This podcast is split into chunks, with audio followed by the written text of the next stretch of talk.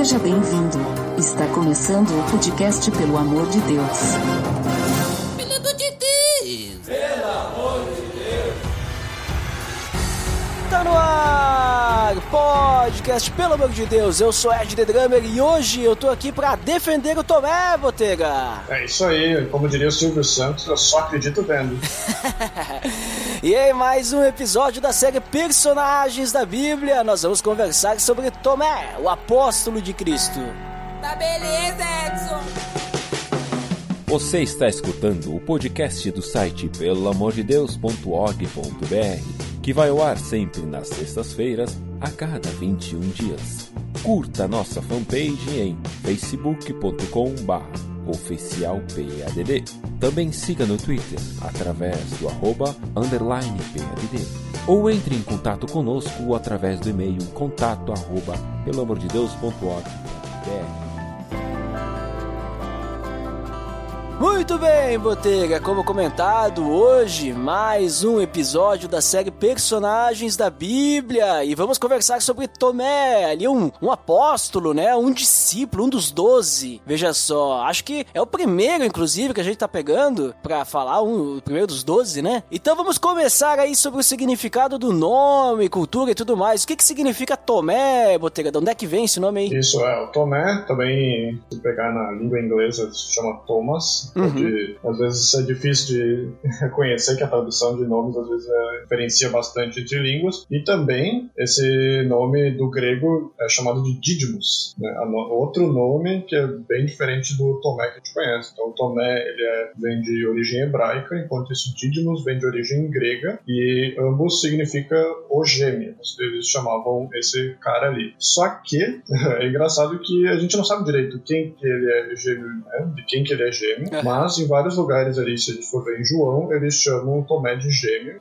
Em João 11, 16, 20, 24 e 21, 2, que são os lugares em que ele é chamado e são citados esses dois nomes. Tomé, ou também conhecido como Dito. Uhum. É tipo o, o Saulo que virou Paulo, né? Tipo, Saulo era o nome aramaico dele e aí Paulo o nome grego pra se identificar melhor e tal, né? Isso, e aí eles chamavam, inclusive, se for em João, né? Eles chamam dois nomes juntos. Então me parece que a língua hebraica e grega era falada ao mesmo tempo, enquanto naquela época ali, né? Uhum. E também, se a gente for ver outros estudiosos, por exemplo, Eusébios, ele dá uma dificuldade a mais a, a gente identificar quem foi Tomé, porque em alguns lugares ele chama Tomé de Judas, sendo que Tomé era só o sobrenome dele, né? Sei lá, a gente normalmente vê em alguns personagens que ele coloca tipo, Jesus de Nazaré. Era tipo um apelido que eles colocavam após o nome para saber, ah, aquele dia o Jesus que veio de Nazaré. E esse aí era Judas, que era o gêmeo,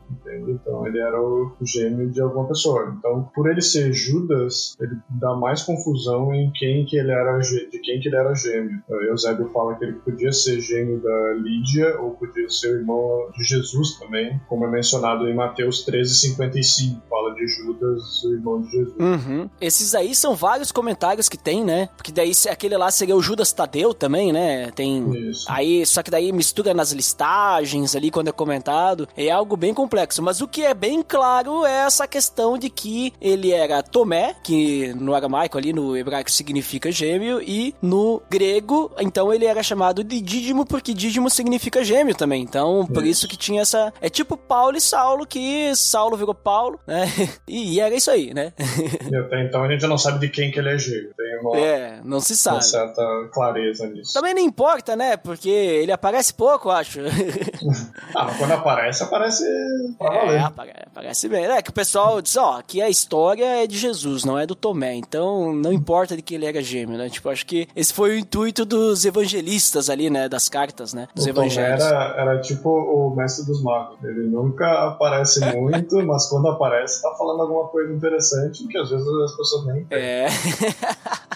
Boa. E aí a gente vê então o Tomé aparecendo aí, a cultura que é local que a gente tem é ali na Galileia, na Judéia, onde Jesus andou basicamente, né? Porque ele era um discípulo de Jesus, né, Botega? Então a gente vai ter essa cultura aí da época de Jesus, então tudo que a gente entender da época ali em que Israel, vamos dizer assim, estava sendo subjugado por Roma, né? Então Tomé tá ali no meio, né? Então tendo que viver ali sobre o domínio romano, aquela cultura dos judeus e os fariseus, saduceus e herodianos e tudo mais, né? Isso, e como ele era um dos dois apóstolos, provavelmente a, localidade de onde ele veio ali é ao redor da Galileia ou também Antioquia, falam os, os historiadores por onde provavelmente ele, ele veio. Inclusive, ele veio da casa de Usher, não sei se eu pronunciei correto, mas deve ser. E outra coisa interessante sobre o Tomé é que se a gente for ver histórias relacionadas, que acho que é onde a gente consegue mais conhecimento do Tomé, segundo a tradição da Igreja Ortodoxa Síria de Kerala, no sul da Índia, Tomé viajou até lá, né, que a gente vai conversar depois assim como ele seguiu como apóstolo, né? Então a, a história dele mostra que ele viajou para o sul da Índia, onde que lá ele também é conhecido como patrono dessa região. Ainda era a época ali onde o Império Romano era super forte, né? E ele foi para o sul da Índia para pregar o, evangelho lá nessa área. E também existe um evangelho de Tomé que foi descoberto no Egito em 1945, então é algo extremamente recente, e junto com outros livros que falam também sobre os ensinamentos de Jesus. E muitos deles, claro, não foram não entraram nos evangelhos canônicos por causa de ser muito recente. E o evangelho de Tomé ali, ele não é um evangelho narrativo como a gente conhece os outros quatro evangelhos que a gente tem na Bíblia, mas ele também é um, um dos escritos bem importantes, que é um dos escritos mais antigos sobre os evangelhos, conta os ensinamentos de Jesus e também é, é bastante importante, usado bastante para entender mais sobre os ensinamentos de Jesus e como que o cristianismo primitivo daquela época, o Novo Testamento funcionava, né? como é que é usado para entender mais sobre o cristianismo primitivo da, daquela época. E uma coisa engraçada, interessante, eu não sei se, se realmente é verdade ou se chegou ao ponto de Tomé chegar lá, mas existe uma lenda paraguaia que Tomé esteve também no Paraguai e pregou para ele sobre a verdade santa e diziam inclusive que ele carregava uma cruz de madeira nas costas. Será que é verdade? Eu acho que esse aí já, já é lenda, hein?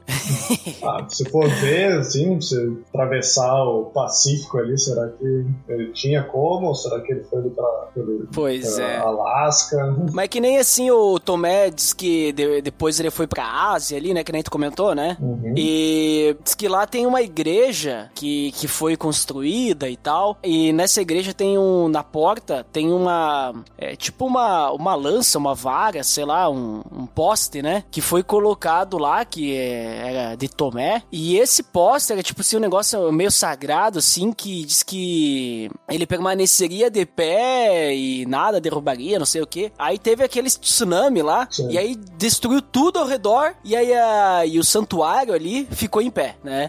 Aí, aí já, já cria aí um, um esquema misticismo. ali. Que, é, um misticismo. Aí os budistas lá, e eles ficavam sempre perseguindo os religiosos, os cristãos, os católicos, sei lá. E daí parece que depois disso daí eles começaram a respeitar mais e tal. Não, olha só e tal. Mas daí é aquela coisa, né? Tipo, quanto disso é verdade, né? Não tá na Bíblia isso, né? Então.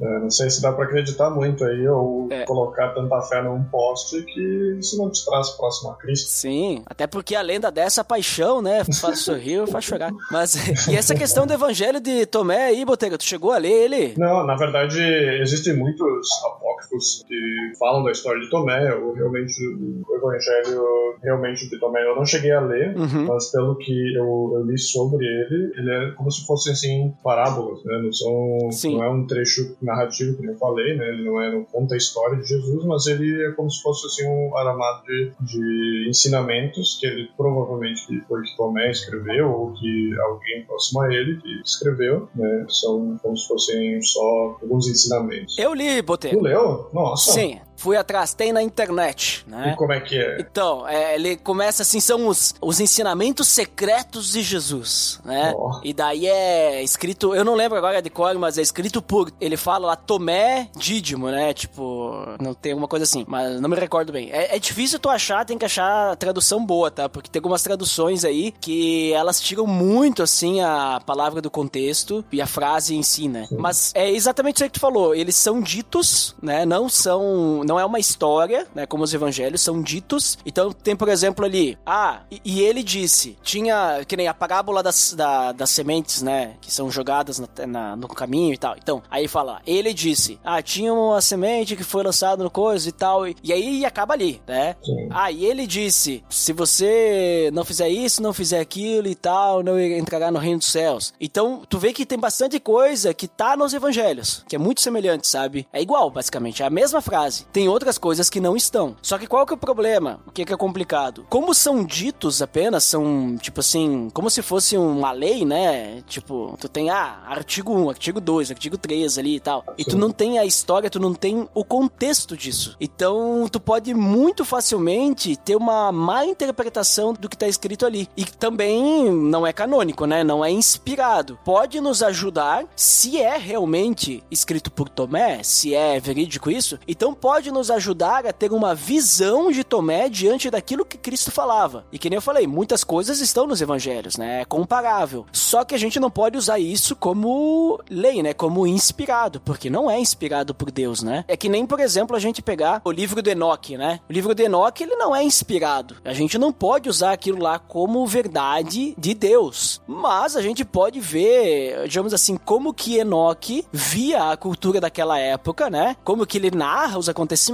Mas a gente não pode utilizar aquilo pra servir como doutrina. Então, a mesma coisa do Evangelho de Tomé. Se por curiosidade quiser ler, não vejo problemas, né? Tipo, tu vai conhecer ali um pouquinho como é que ele enxergava Jesus e tudo mais. Lembrando sempre que Tomé, assim como todos os outros apóstolos, não era perfeito, né? In- Inclusive enquanto Jesus estava aí. Só que o que faz a palavra dos evangelhos ser perfeita é que ela não foi escrita apenas pelos apóstolos. Ou no caso de Lucas, né? Ela foi escrita e inspirada por Deus. Isso a gente tem que sempre lembrar, né? Sim. É, a gente pode ver esse, esse livro como qualquer livro cristão, né? que vai ler com um olhar, assim, que é um livro escrito por um cristão, teoricamente, e tentar entender o motivo dos escritos e tal, entender como, por exemplo, entender como que a igreja primitiva entendia a Bíblia, entendia a palavra de Deus, mas ela não faz parte da Bíblia, então a gente só vai usar como alguma coisa que possa aconselhar, que possa ajudar entendimento, mas nada que, digamos, que nem falou, né, vai adicionar uma nova doutrina à Bíblia. Né? Uhum.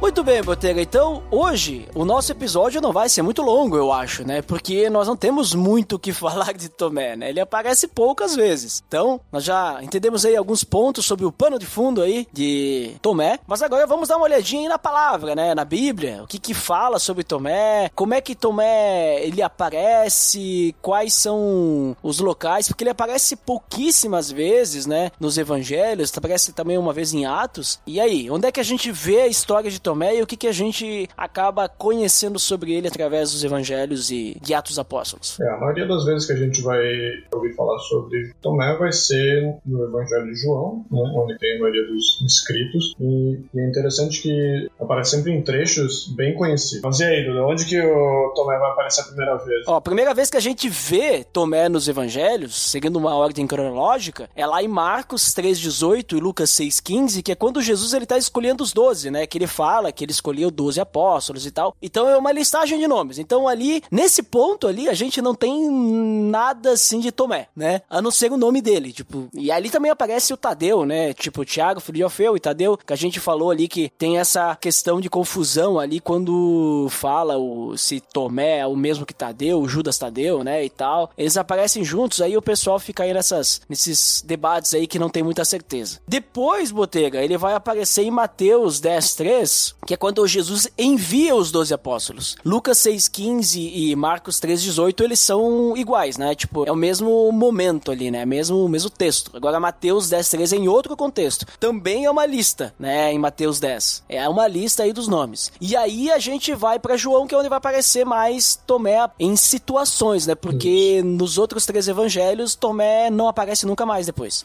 Isso, e aí o que é. acontece aí quando a gente olha para João, Botega? O que que, que que Tomé, em que situações ele aparece aí? É, João é onde a gente vai conseguir realmente ouvir, digamos assim, Tomé, né? Vai ser momentos que ele vai ter local de fala, não vai estar só um dos, um dos nomes aparecendo ali, né? Então a primeira vez que a gente vai ver Tomé no Evangelho de João, vai ser no capítulo 11, versículo 16. E o interessante é que Tomé aparece sempre em locais conhecidos, né, versos conhecidos. Então, por exemplo, esse primeiro que ele aparece é no capítulo 11, onde que é, narra a morte de Lázaro, é, os apóstolos estão ali debatendo se eles deveriam voltar para Judéia ou não, onde que Jesus tinha quase sido apedrejado pelos judeus. Então Tomé fala: vamos também nós para morrer e morremos com ele. Ele primeira vez que ele fala, digamos, ali no Evangelho de João, já um trecho mostrando a força dele, né, a vontade que ele tinha de pregar o Evangelho, ao ponto de realmente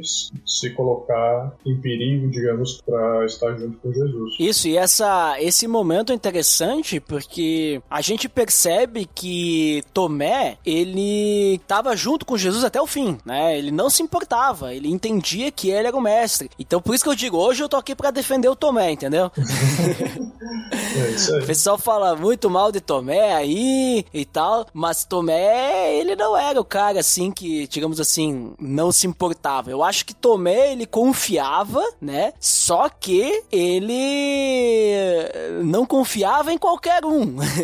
É isso aí. mas em Jesus ele confiava. É, a personalidade de Tomé era bastante forte, né? E, e a gente pode até colocar ele como um dos mais fascinantes apóstolos que a gente vai ter. Né? Ele, vamos ver, por exemplo, ali no outro verso que ele aparece, no, no capítulo 14, verso 5 de João, que é logo antes do, do conhecido verso que a gente tem sobre Jesus falar que ele é o caminho, a verdade e a vida, uma uhum. frase que todo mundo deve saber de e essa frase foi falada por Jesus a resposta de uma pergunta de Tomé, que Tomé pergunta para Jesus, Senhor, não sabemos para onde vais, como saber o caminho? Então, digamos, Tomé indagou a Jesus para responder essa frase mais conhecida, digamos, que a gente tem sobre Jesus. E o que que tu acha que, que a gente pode tirar dessa frase, assim, Duda? É, nesse ponto, Jesus está comentando também aquela famosa questão de que no céu, né, lá na casa do Pai há muitas moradas e Jesus vai até lá para preparar a morada para nós, para preparar o local, né? Tem muito relação com aquela questão cultural do judeu sobre o noivado, que o noivo vai preparar a casa para esperar a noiva, então a igreja é a noiva de Cristo e ele tá lá preparando morada. E aí Jesus diz que ele vai voltar para buscar os cristãos, né? Para que então eles estivessem com ele. Toda aquela ideia da, do noivado, do casamento. E aí então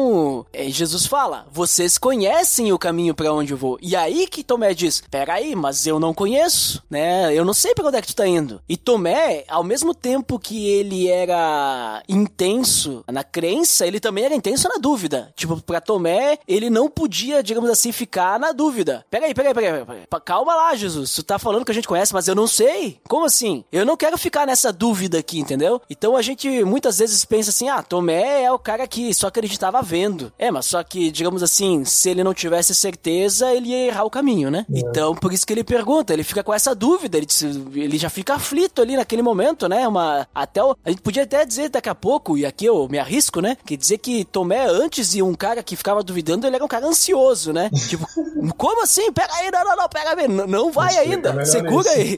Deixa o um mapa aqui pra nós.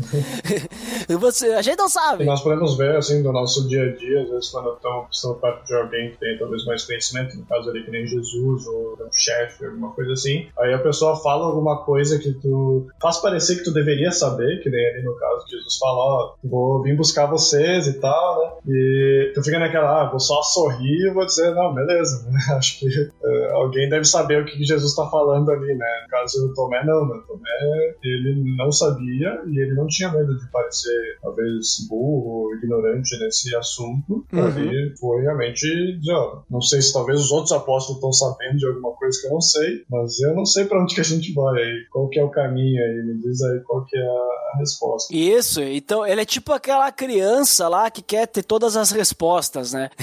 Isso. e não fica quieto na dúvida, né? Então daí ele pergunta, Jesus responde, então, ah, eu sou o caminho, a verdade. Ou seja, Jesus está dizendo que ele é o caminho, é, e inclusive ele disse, vocês me conhecem, vocês vão conhecer o Pai também. Então, é, ele continua. Mas aí o que, que eu vejo ali, né? Eu vejo assim que Tomé tem essa ânsia de querer ter o conhecimento concreto, né? Na mente dele. Isso. Por isso essa, essa ideia do ver e tocar, né? Ele precisa ter o negócio assim com os detalhes. Ele precisa realmente ter a certeza de que tá com a informação correta, porque senão, depois lá na frente, quando ele necessitar disso, tipo, a gente vai chegar lá e então, Botega, estamos indo aí no estádio de Wimbledon, né? Vamos aí assistir aí um evento. Aí eu chego pra ti, e aí, Botega, como é que a gente chega lá? E tu me diz, eu não sei chegar lá. Aí eu digo, mas Botega, tu não mora aí em Londres, como tu não sabe? Eu pensei que tu soubesse. Não, mas eu não sei, eu pensei que tu soubesse, tu, tá, tu que me convidou pra ir, né? E aí a gente fica naquela e a gente não vai chegar no, no local, né? Claro que, obviamente, a gente ia achar hoje, porque temos Google Maps, a gente pode pedir informação, né? É. Mas ali em Jesus é diferente. Vai pedir informação pra quem, né? É. né? Ele ainda mais que ele tava ali com os apóstolos, digamos, é o pessoal que tava começando o Novo Testamento, digamos. Eles tinham que, digamos, escrever o Novo Testamento, então tinha que deixar alguma coisa pra nós. exatamente, exatamente. Mas aí depois, Botega, a gente falou ali então do momento que Tomé demonstra a sua fidelidade a Jesus, que ele vai aonde for sem medo de morrer. Se for para morrer, eu quero morrer com Jesus, né? Isso. A gente falou ali dessa questão de que Tomé, ele tinha essa necessidade de ter informação concreta, de saber sempre com os detalhes para não cometer algum erro. Talvez ele, até, ele era até um pouco preocupado demais, né? Que nem eu falei, ele era bem intenso, né? E depois, onde é que Tomé aparece novamente, Botelho? Isso, ele vai aparecer de novo no capítulo 20, nos versos 24 a 29, que temos também a passagem mais conhecida de Tomé, que esse é onde que a gente vai conhecer ele como incrédulo. É o momento que ele vai falar ali para os apóstolos que se ele não vê os sinais na mão, se ele não vê os escravos e não puder botar o dedo na mão, se ele não puder botar a mão do lado de Jesus, onde ele foi recebeu a lança do, do, do guarda lá, ele não vai acreditar que Jesus realmente ressuscitou. Até ele não ver realmente ali Jesus com todas as marcas, ele não vai acreditar, porque a situação ali era que o, Jesus tinha aparecido para os discípulos e aparentemente Tomé não estava entre eles. Então os discípulos foram falar para Tomé, ó, oh, Jesus apareceu aqui, né? E aí mesmo sendo os discípulos, né, e Tomé conhecendo eles, é, mesmo assim eu também disse, olha, eu só acredito vendo. Eu eu acredito que vocês todos viram Jesus e ninguém mais viu, eu não vi. Eu preciso ver também para acreditar, né? Então mostra um pouco da incredulidade dele em relação ao que os apóstolos estavam falando, mas também mostra um pouco de determinação dele, de realmente ir até as últimas consequências para entender o que está acontecendo, né? Como assim? Como assim ele está de volta, né? Vamos entender mais sobre isso. Isso. E tem um detalhe importante falando sobre a questão da fé de, de Tomé aí, né, que o pessoal critica bastante. E eu não tiro também a questão de, de, de, de criticar também, se quiser, né? Porque realmente ele queria, queria ver, né? Para crer, né? Mas tem um detalhe nesse capítulo 20, Botega, porque o capítulo 20 começa dizendo que Maria Madalena chegou no sepulcro, viu que a pedra tinha sido removida, ela entrou lá e viu que Jesus não estava lá, o corpo de Jesus não estava lá. Ela foi, correu, falou para Pedro e falou para um outro discípulo, que não é citado especificamente ali, e aí eu te pergunto, Botega, Simão Pedro e esse outro discípulo creram no que Maria Madalena falou ou não creram? Eu acho que eles tenderam a crer, né? É, mas eu digo que eles não creram, né? Por quê? Porque assim como Tomé, eles devem ter falado, eu só acredito vendo, porque eles fizeram o quê? Foram lá olhar. Por que, que eles não acreditaram em Maria Madalena e disseram, vamos contar para os outros? Não, peraí, primeiro nós vamos ver, porque ela é uma mulher, ela não sabe o que tá falando, ela tá vendo coisa, entendeu? É, eles tenderam a acreditar, mas realmente foram lá buscar. Vamos confirmar, né? Confirmar o que ela falou, né? Eles podiam ter sido, ah, sim, sim, você que sabe, né? Deu uma pedra enorme lá na frente, ninguém consegue tirar aquilo lá sozinho, então acho que vai acontecer isso mesmo. Exatamente, né? E realmente verificaram a informação. Então a informação tá correta.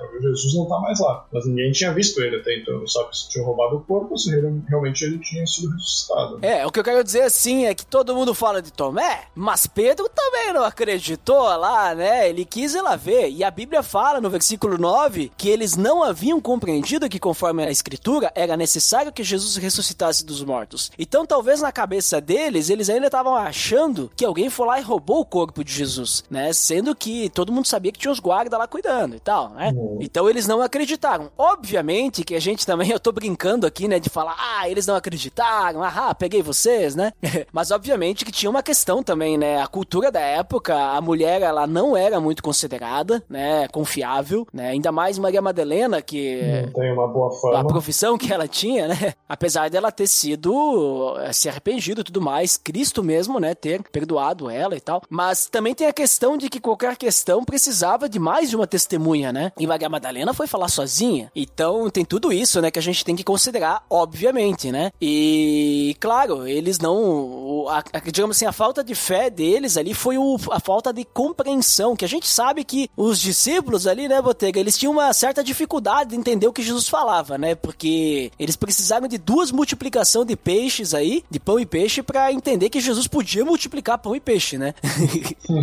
então tu vê que os caras esqueciam um pouco das coisas, né? Ah, então acabou, agora Jesus morreu mesmo e tal. E aí eles só acreditaram mesmo que Jesus tinha ressuscitado quando Jesus apareceu para eles. Então por isso que eu digo assim que Tomé é um pouco injustiçado, porque Tomé é o único que fala com a boca dizendo assim: "Eu só acredito vendo, os outros ninguém falou". Mas eu eu acredito sim que na, no coração deles eles estavam pensando assim: "Mas será mesmo? Mas será mesmo que Jesus saiu lá sozinho, que ele ressuscitou? Ah, eu quero ver. Eu quero ver". Aí por isso que Jesus aparece para eles, né? Então eu creio assim que todos os discípulos eles eram incrédulos, mas Tomé era o único que tinha coragem de dizer, que nem tu falou antes, né? Coragem de dizer, olha, eu quero ver, porque eu não acredito no que vocês estão me falando, que vocês viram Jesus, né? Vocês são em 12, 12 testemunhas aí. Eu não acredito. Eu quero ver Jesus também. Eu quero ter o privilégio de ver, eu tenho, vamos assim, o direito de ver Jesus. Eu segui ele durante todo esse tempo, eu quero ver ele também, né? Então, eu, eu vejo assim nesse sentido que eh, não apenas incrédulo, né? Porque sim, ele queria ver para crer. Isso a gente não tem dúvida. Mas ele queria confirmação, assim como quando ele pediu para Jesus, mas Jesus, onde é que é esse local aí? A gente não conhece o caminho, né? Não sei se tu pensa de uma forma parecida ou tô viajando, Botega. Não, acredito que,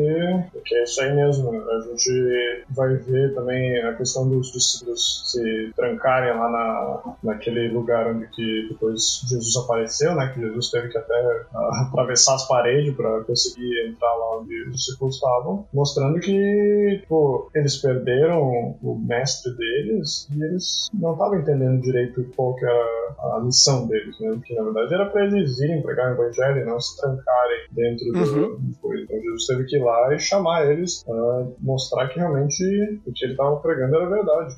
eles estavam com medo, Botega, falta de fé, olha ali, ó, eles estavam com medo. Com medo. Nessa primeira vez que Jesus aparece, Tomé não tá ali. Então, digamos, Tomé era o que tinha menos medo, digamos, entre eles, né? Porque nessa primeira vez ele não tava. E depois, quando os discípulos foram lá falar com ele, que daí ele tá. Então, se Jesus tá aparecendo para vocês aí, eu vou ficar junto aí, porque eu quero ter certeza. Então, talvez demonstre que Tomé era o mais destemido entre os discípulos. Enquanto os outros estavam todos presos lá numa sala, temendo que os judeus ou outro, o Império Romano, quem fosse, viesse lá para prender eles, matar eles, foi feito por Jesus. Tomé não estava ali entre eles. Né? E tanto que ali nesse capítulo 20, no verso 28, tem um dos trechos mais importantes, assim, um testemunho mais poderoso que a gente pode ter, né? que é uma frase extremamente simples, mas que mostra toda a devoção que Tomé tinha, né? de ser destemido, de colocar a vida dele em risco Jesus, né? que quando Jesus realmente aparece para ele, o que ele fala é Senhor meu, Deus meu. Né? Então é um testemunho extremamente poderoso para ele falar, né? que realmente ele está ali vendo Jesus e está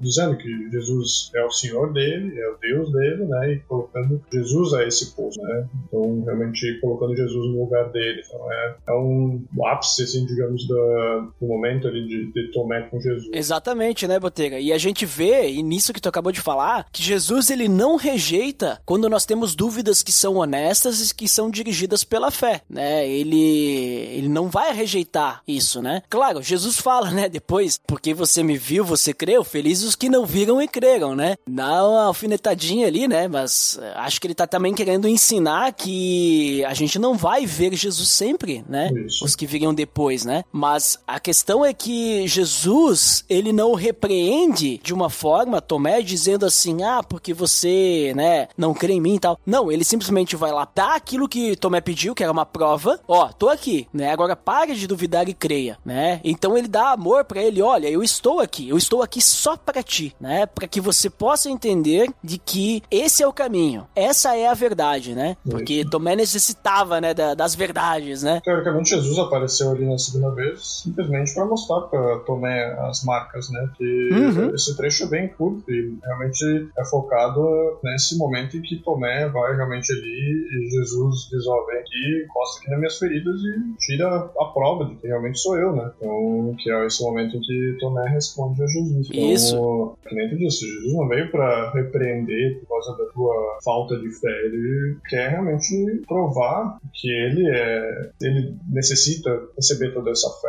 Ele, que nem, tu disse, né? Felizes são aqueles que não, que não precisam dessas provas. Então hoje a gente, tu disse, a gente não, não precisa, hoje a gente não tem como também, né? Ver Jesus e dizer, ah, não, eu só vou me converter se Jesus descer aqui agora e mostrar as feridas dele. E eu acho que às vezes são coisas que a gente tenta procurar na igreja, a gente querer procurar provas de uma sensação ou provas de alguma coisa que Jesus está dizendo, felizes são aqueles que não precisam dessas provas, sabe? A gente não precisa estar procurando elas para realmente ter certeza que Jesus realmente foi pro céu, subiu, está à direita de Deus, como a gente sabe, né? Então, nesse ponto ali, não existe dúvida, não existe, digamos, a gente pode dividir essa, essa dureza de Tomé nessas duas áreas. As coisas que realmente não precisam se ter dúvida são essas em relação a Jesus. Ele realmente ressuscitou. Ele foi ali para Tomé e disse: Ó, não precisa ter dúvida dessa área, tô aqui e realmente isso aconteceu. Agora, das outras áreas, a gente pode tirar isso como positivo Tomé, né? Ele realmente ter dúvidas em momentos, em questões em que hoje em dia nós também podemos ter essas, buscar clareza. né? Mas em outras questões, como de Jesus, a gente, a gente tem que ter certeza do que aconteceu e não, não precisar provas. Uhum. Não, a dúvida de Tomé, eu entendo assim que ela, ela era sincera e também aceitável, né? Porque Jesus mesmo falou anteriormente que surgiriam falsos profetas. Como que Tomé poderia ter certeza de que aquilo que os colegas dele, os irmãos deles aí, né? Os 12, ou melhor, os 11, os outros 10 ali que estavam. Os 10 porque Judas tinha. não estava mais entre eles e Tomé era o décimo primeiro. Então os outros 10, né? Como que ele poderia saber se eles não viram alguém parecido com Jesus? Alguém fingindo ser Jesus, né? Então ele queria realmente. Por isso que até ele fala, né, Botega? Não quero só ver Jesus, eu quero ver as marcas. Porque eu sei que Jesus foi crucificado e ele vai ter as marcas. Eu quero ver as marcas. Porque daí eu terei certeza que esse é Jesus e não um impostor. Claro. Então eu vejo assim nesse ponto que ele era leal a Jesus até o fim. Só que ele ele tinha esse problema dele, que é essa fraqueza, que ele lutava com essa questão pessimista dele, né? Tanto naquela parte, ah, Jesus, nós não vamos saber o caminho, nós não vamos saber chegar lá. Aqui, não, mas vocês têm certeza que era ele mesmo? Era um impostor, hein? Um falso profeta. Eu acho que vocês foram enganados. Vocês não viram Jesus. Vocês estão alucinando, né? Como eu sempre como tem um pessoal que fala. É, tô alucinando. Vocês estão querendo. Vocês viram o que vocês querem ver, né? Entendeu? Então, mas assim, agora, apesar dessa fraqueza dele, desse ponto negativo, eu vejo que ele tem como ponto positivo que a gente pode aprender que a gente, quando a gente tem dúvida, é muito melhor a gente falar em voz alta essa dúvida do que a gente não crer em silêncio. Guardar isso dentro de nós e a gente perecer por falta de fé em silêncio. Porque quando a gente fala alguma coisa, dúvida não é pecado, gente. Não tem problema ter dúvida, né? A gente pode ter dúvida, porque a dúvida ela encoraja a gente a pensar mais uma vez. O, propósito da dúvida muitas vezes é aguçar a nossa mente para a gente conseguir refletir sobre aquilo, pensar de novo e entender melhor a situação. A dúvida ela pode ser usada para propor uma pergunta, para a gente conseguir obter uma resposta, para a gente conseguir mais detalhes, para a gente provocar uma decisão. Então, a dúvida ela nunca tem que ser uma condição permanente na nossa vida. Ela tem que ser só um pontinho para que a gente possa então a partir dessa dúvida ter algo com mais exatidão, algo mais esclarecido. Né? Então eu não vejo que a dúvida ela seria um grande problema, porque assim o que acontece? Eu vejo Botega, que nem tu falou de igreja, eu vejo muitas pessoas com dúvida na sua fé. A gente sabe que no momento que a gente aceita Cristo como nosso Senhor e Salvador, que o Espírito Santo vem habitar no nosso coração, a gente tem a certeza da salvação. A Bíblia é clara sobre isso. A gente tem a certeza, mas tem pessoas que não têm a certeza da sua salvação. E aí elas ficam com essa dúvida no coração e elas não perguntam. Elas têm medo de falar porque elas acham que podem ser, muitas vezes elas acham que podem ser criticadas. Ah, porque você não tem fé, porque é falta de fé, ah, porque você é isso, porque você é aquilo. Elas podem ser motivo de chacota dentro da igreja, mas não deveria ser assim. Deveria ter que ser perguntado: olha, eu tô passando aqui uma crise de fé. Eu tenho dúvida. Será que Jesus me salvou mesmo? E aí, através dessa dúvida que a pessoa tem, ela pode ser orientada por alguém mais maduro, ela pode ser direcionada, ela pode ser indagada sobre várias questões que podem ajudar ela a encontrar o caminho, que é Jesus, né? É o único caminho, né? Que a gente comentou antes. Então, sabe, a dúvida, ela não é necessariamente algo ruim quando a gente fala, quando a gente externa essa dúvida. Agora, o que não pode acontecer é a gente ficar em silêncio, com a nossa dúvida dentro de nós. Porque senão a gente vai se trancar lá numa sala, né, Botega? E ficar esperando Jesus atravessar a parede e aparecer para nós, pra gente ter certeza que a gente pode sair por aí pregar o evangelho. Claro. Não, a gente tem que falar: olha, eu não tô entendendo isso. Eu não entendi. Eu quero ter uma resposta mais concreta, né? Então acho que se a gente pode aprender alguma coisa com o Tomé é isso. E eu vejo também que, pelo menos, eu gosto de pensar que a igreja brasileira, no geral, assim, ela está sempre bem suprida por conhecimento. Eu acho que o povo brasileiro é bem duvidoso, assim, adora saber as informações no mínimo detalhe. E que eu vejo, assim, em relação à igreja inglesa, digamos, se for comparar, aqui é muito mais fácil as pessoas ficarem na dúvida, as pessoas não terem certeza, terem, terem medo de perguntar, porque a tendência sempre é tu ter a igreja como aquele negócio que vai no domingo, né? tem algumas igrejas que são um pouco mais abertas, assim, que tu tem um pouco mais de relação, inclusive com o pastor, o vigário, sei lá como é que for chamar. Daí tu consegue, às vezes, até questionar um pouco mais. Às vezes, por exemplo, na igreja que eu participo agora tem, eles fazem cursos e tal, então existe mais oportunidade de aprender, eles tentam incentivar isso, mas existem pessoas que estão anos dentro da igreja e elas realmente não têm certeza de muita coisa, não têm certeza da fé delas, não têm certeza de, de coisas básicas que tu deveria aprender logo que tu entra na igreja. E cada dia que passa que tu não esclarece essas dúvidas, fica mais difícil de tu questionar. Tu vai estar lá, sei lá, dois anos na igreja, tu tá ainda com dúvida de alguma coisa, começa a pensar assim, né, será que agora é a hora de pedir? Será que as pessoas não vão ficar pensando, nossa, fazendo, sei lá, tanto tempo que tu tá frequentando aqui e agora tu vai perguntar que de cristão é tu, né, alguma coisa assim. As pessoas acabam deixando isso de lado. E claro, a partir do momento que eu vejo agora, assim, eu participando desse, de, de, um dos cursos que eles estão oferecendo lá, eu vejo quão fácil é as pessoas demonstrarem que elas estão em dúvida e é assim, é muita gente que tá com dúvida. Então, se você tá ouvindo, tá com dúvida em alguma coisa, procura alguém que demonstre carinho por ti, demonstre esse amor de passar um tempo e explicar isso. Porque não tem vergonha nenhuma, nem Tomé mesmo fez ali, não, não precisa ter vergonha. Saber chegar na pessoa certa e essa pessoa, se ela realmente for um cristão que a gente espera que seja maduro, ela vai demonstrar amor e vai te explicar e vai tirar tempo para destrinchar esse assunto até que tu tenha completa certeza, ou pelo menos isso esteja mais esclarecido na sua mente. Então, como a Duda falou, não, não durma com a, com a questão. Problema é dormir com a questão, dormir com o problema, dormir com a dúvida e deixar isso de lado como se a Bíblia fosse uma grande incógnita, como se, ah, nossa, é muito difícil de entender, ah, vou deixar esses assuntos pro pastor, né, eu fico só aqui com Jesus morreu na cruz, é a única coisa que eu preciso saber, essas coisas, né, a nossa fé precisa crescer, porque vai chegar um momento em que a gente vai ser questionado, um momento em que alguma pessoa vai vir e vai te questionar sobre algum assunto, e se tu não tiver certeza disso, é fácil de tu parecer um bobo para outras pessoas, para quem não é cristão, né? Nossa, tu tem uma fé tão rasa, tu acredita numa coisa que tu não consegue me explicar. Tu, se alguém vier pedir qual é o motivo da tua fé, tu não sabe explicar. Por que, que tu é salvo, tu não sabe explicar. Tu só vai pensar, nossa, que, que fé é essa? Para que, que eu vou ir na tua igreja, sendo que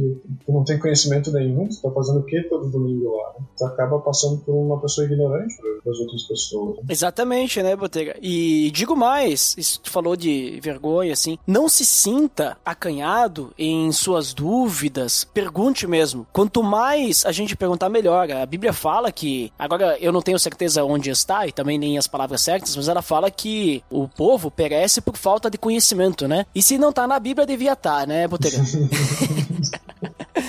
Mas a gente precisa, eu, eu, citei antes ali a questão de multiplicação dos peixes, porque pensa só, hoje a gente crê em Jesus sem vê-lo, né, fisicamente e tal, né? Porque Hebreus fala que a fé é a certeza das coisas que não se veem. Mas pensa só, os discípulos estavam junto com Jesus, aí tinha o povo lá pra, né, alimentar, aí Jesus pede que vocês têm, eles vão lá com os pão e peixe, Jesus multiplica e eles viram aquele grande milagre, Jesus alimentando todo mundo com poucos pães e peixes. Aí passa um tempo, passa um tempo, alguns meses até mais, e aí eles se encontram na mesma situação, na exata mesma situação. Aqueles discípulos que viram Jesus alimentar uma multidão, eles não creem que Jesus pode fazer de novo. Eles esqueceram ou não acreditavam, porque eles chegam lá de novo, Jesus, como é que vamos alimentar? Não vai dar. E aí Jesus mais uma vez multiplica os pães e peixes. Temos a segunda multiplicação. Então percebe, os caras andando com Jesus, vendo Jesus fazer as coisas, Jesus dizendo para eles diretamente, eles não conseguiam entender por que, que nós vamos nos envergonhar de talvez ter alguma dúvida que Deus pode usar um irmão nosso para nos sanar essa dúvida e nós podermos crescer ainda mais como filhos de Deus, né? A ideia de nós andarmos igreja é exatamente essa, para que a gente possa edificar uns aos outros. Se nós não externalizarmos nossas dúvidas, como que o nosso irmão vai me edificar, né? Como que ele vai responder a minha pergunta, a minha dúvida, né? Então nós precisamos ter sinceridade, né? E realmente falar. Mas Botega, é importante também citar que eu falei antes de fraqueza, a gente não citou, né? Porque não é falado o nome de Tomé, mas Tomé também, assim como os outros, né? Abandonaram Jesus quando ele foi preso, né? Fugiu, né? Junto, né? Então, Tomé, assim como qualquer um de nós, ele temia por sua vida. É, mas assim, ó, também tem um detalhe, né, Botega? Ele abandonou, mas Jesus mandou, né? Jesus disse que não era para pegar nenhum deles e aí eles fugiram, né? Em João fala, né, que Jesus diz: Olha, é só a mim que vocês querem, deixem eles irem, né? Sim. Então, assim, abandonaram e tal. Lá com Lázaro, Tomé queria morrer, mas ali ele já não queria mais, né?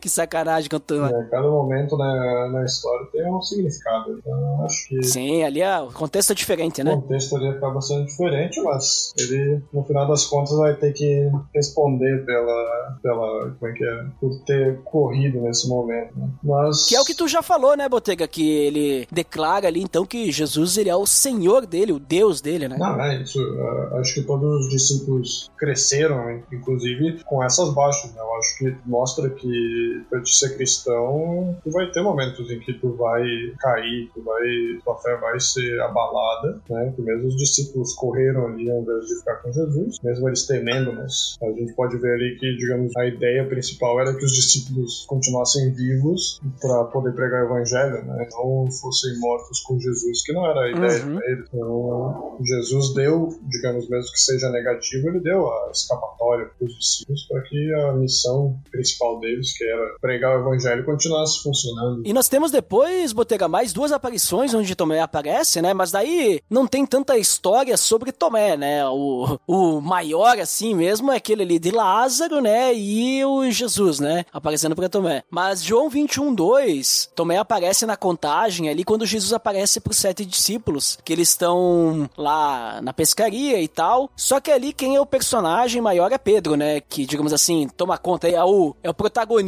Tomé nem coadjuvante é, ele é só figurante aí. Ele só tá junto, né? E depois lá em Atos 1:13, então Jesus já ascendeu aos céus e eles precisavam do substituto para Judas, então eles se reúnem, né? E aí na reunião ali aparece Tomé também. Então Tomé aparece nessa reunião dos apóstolos ali, que depois eles acabam escolhendo Matias, né, como substituto de Judas, né? Sim. É, e depois aí a gente vai entrar, vai ter que entrar pros apóstolos, né, para uhum. entender mais o que aconteceu com Tomé, inclusive a morte dele, não é citado. Então, extra bíblico, Botega, extra bíblico aí, o que não tá no, na Bíblia, no cânon, né? Isso. O que que tu encontrou aí sobre curiosidades aí, o que que pode ter acontecido com Tomé, sua morte e tudo mais? O que que tem? Isso é, então, segundo a literatura apócrifa, né, livro fora da Bíblia, fora do cânon, Tomé, então, é morto na Índia pelo rei Misdai, ou Misdai, não sei como pronunciar, mas foi morto por esse rei porque ele era considerado bruxo lá, e ele estava indo em direção à Macedônia, estava na área onde hoje a gente conhece como Índia, não sei se naquela época já era considerado índio, mas ele, foi, ele estava por aquela área pegando evangelho e foi morto como um bruxo. Então essa é o que se fala, eu acredito que é a história mais é, correta sobre a morte de Tomé. Demonstra que ele foi longe, né, para pregar o evangelho né, lugares uh, mais orientais, né, de onde que passa a maior parte do, dos nossos livros bíblicos. É isso aí.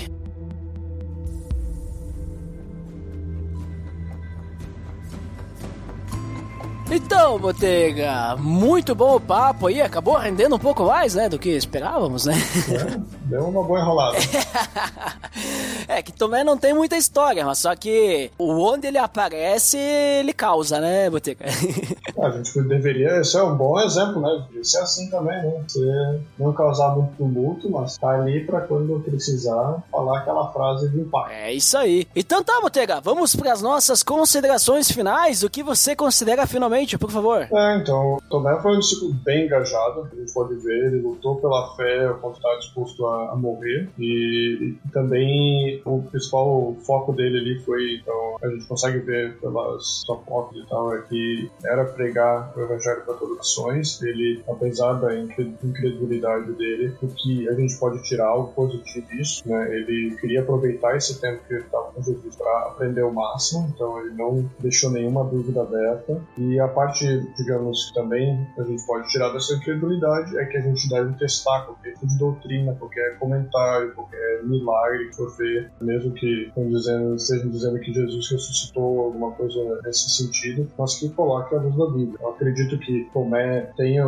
ouvido, ou pelo menos conhecia sobre Jesus ter falado que ele precisava vir, ou é, outros momentos em que Jesus falou sobre ele ressuscitar, mas acho que Tomé queria realmente tirar a prova. E hoje a gente precisa tirar a prova com o que a gente tem nas mãos, que é a Bíblia. Então, se mesmo que seja o pastor que está falando isso, ou seja seu amigo, alguma coisa que esteja falando algo que você não tem certeza, se é uma doutrina, ou se ah, devem os cristãos fazer isso, deve, devemos fazer isso, ou alguma coisa que coloca o cristianismo como uma doutrina, né? Ah, não, essa igreja faz certo porque nós fazemos isso, sabe? Então, coloca luz da Bíblia, ver onde que isso fala, tenta levantar questionamentos nisso e nisso tentar, tentar entender os dois lados. Por que, que tem, sei lá, uma igreja que faz dessa forma, outra igreja que faz de outra forma, qual é a diferença, por que isso acontece. Isso só vai trazer pontos positivos para ti, vai te tornar mais conhecedor desse assunto, né? pode instruir as pessoas mais para frente, ajudar numa discussão sobre esse assunto, ou seja, tu vai ajudar as pessoas a glorificando a Deus com coisa que realmente vá trazer crescimento para as pessoas. Show de bola, Boteira. Muito obrigado por mais uma gravação aqui conosco no Pelo Amor de Deus. E eu também quero finalmente considerar que nós temos que ver a, as coisas boas aí de Tomé, né? Muitas vezes o pessoal fica, fica grudado aí nessa questão de falta de fé, chamam de Tomé o incrédulo, e aí depois ele crê e aí ele passa a ser Tomé o crente. Mas eu, eu acho que sim, o, o foco ali não é se ele era crente ou incrédulo. Eu acho que o foco é a questão: se eu tenho dúvidas, eu preciso perguntar, eu preciso sanar as minhas dúvidas. Eu não posso ficar com as minhas dúvidas, né? E eu acho que isso a gente aprende muito com Tomé, nesse ponto. E eu acho que é muito importante a gente sempre perguntar. Nunca fique com essa dúvida. Nunca tenha medo de dizer eu não sei também, tá? Então, a gente não precisa saber de tudo, mas a gente já pode aprender, né, as coisas. E aí, para isso também a gente precisa de uns dos outros, né? Então, acho que isso é muito importante, além do que tu já falou, né, Botega, sobre a questão da lealdade, da questão da intensidade também dele em Jesus, mas essa questão realmente, eu acho que muito importante, quando a gente lembrar de Tomé, que você lembrar, ah, porque Tomé só acreditava vendo. Lembre-se que antes do só acreditava vendo, ele queria ter certeza das suas dúvidas, né? Ele queria ter a certeza. E a gente vê isso ele falando várias vezes, e inclusive ajudando os seus companheiros apóstolos, que nem o caso de Lázaro, porque se Tomé não perguntasse, ninguém ia perguntar, eu acho né? Talvez ninguém. Ia, ia só sorrir e abanar. É, não, e detalhe, lá naquela situação lá daquela pergunta em Lázaro, quando Jesus ele responde lá em João 14, ah, isso e aquilo, aí e isso acaba até influenciando os outros, porque depois que Jesus responde para Tomé, Felipe pergunta, né? Ah, o Jesus ele fala sobre o Pai e tal, agora vocês conhecem, têm visto. E aí Felipe pergunta, mas então mostra o Pai, né? Só isso já nos basta. Uhum. E aí, ou seja, cria até uma certa coragem. Ah, não, Tomé perguntou e o mestre respondeu e respondeu de boas. Eu também tô com uma dúvida que eu quero perguntar também, né? Sim. Tipo, eu também quero algo. Até influencia os outros, tipo assim, derruba barreiras quando a gente demonstra que a gente não sabe, queremos saber e tá tudo bem a gente querer saber mais, né? Não tem problema a gente querer tirar as dúvidas. Então isso serve pra qualquer coisa, né? Até é, eu, eu lembro assim, na época de faculdade, tinha uma professora que ela falava algumas coisas de propósito só pro pessoal interagir e perguntar perguntar, né? Mas ela via, falava um negócio assim que ninguém, ninguém tinha entendido, né? Tipo uma palavra estranha e tal. E ela ficava olhava assim, tá e aí, você sabe o que, que é tal coisa? Vocês não vão perguntar? Vocês têm que perguntar. Vocês vão ficar aí depois, vão ficar com a dúvida? Só que assim, ela, eu não gosto é, de usar muito ela como exemplo porque ela era meio chata. é, Jesus não era chato. Não, Jesus não era. Ela, ela era. Então, Jesus não era essa professora de faculdade, né? Mas é isso, né? Então, mais, mais essa questão, pra gente sempre pensar assim, cara, não morre com a dúvida, né? Não vai dormir com a dúvida que nem a Botega falou antes. Mas é isso, pessoal. Então, por hoje é só e até o próximo episódio. Até mais. Tá bom.